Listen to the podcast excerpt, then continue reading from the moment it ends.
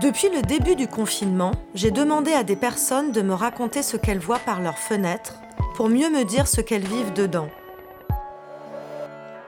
Des petites histoires dans la grande qui constituent une sorte de mémoire collective ordinaire.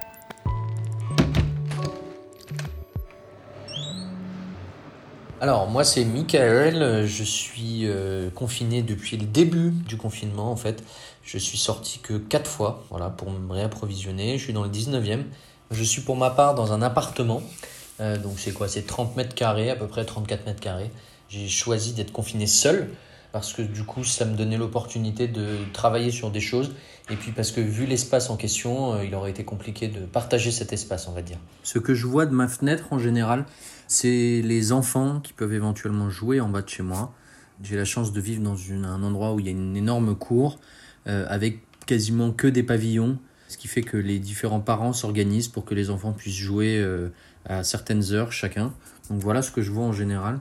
Je suis confiné tout seul, enfin avec un chat, qui lui a pas trop de problèmes, puisque finalement euh, il passe ses journées à dormir, ce que j'essaye de ne pas faire. Moi j'essaye d'occuper mes journées au maximum avec, en les disciplinant, c'est-à-dire en me faisant des listes de tâches. ce que j'ai fait jusqu'ici, étant donné que j'enseigne les arts martiaux, le tir notamment, bah, j'ai aménagé mon espace pour pouvoir travailler euh, avec un simulateur de tir par exemple. Bien entendu, quand on pratique les arts martiaux, euh, bah, il y a un moment donné, la confrontation euh, manque un petit peu, donc on essaie de driller, de travailler des choses qu'on n'aurait peut-être pas eu le temps jusqu'ici. Ce qu'on peut appeler du dry fire. C'est travailler avec une arme réelle, sauf qu'il n'y a pas de départ de coup, c'est-à-dire je ne mets pas de munitions dedans, ce qui me permet de travailler sur tous les autres éléments en dehors de l'aspect départ de coup. Donc ma tenue, ma position, ma visée, ma détente, ma respiration, voilà, tous ces éléments-là. Indépendamment du tir, j'ai un mur de lancer aussi, donc bah, je vais lancer des couteaux par exemple. Faire de la percussion, j'ai un poteau de frappe pour ça.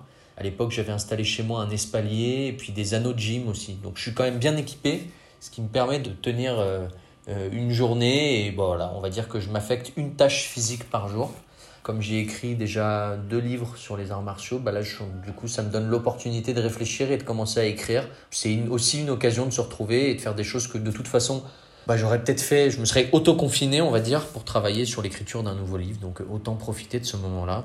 Voilà.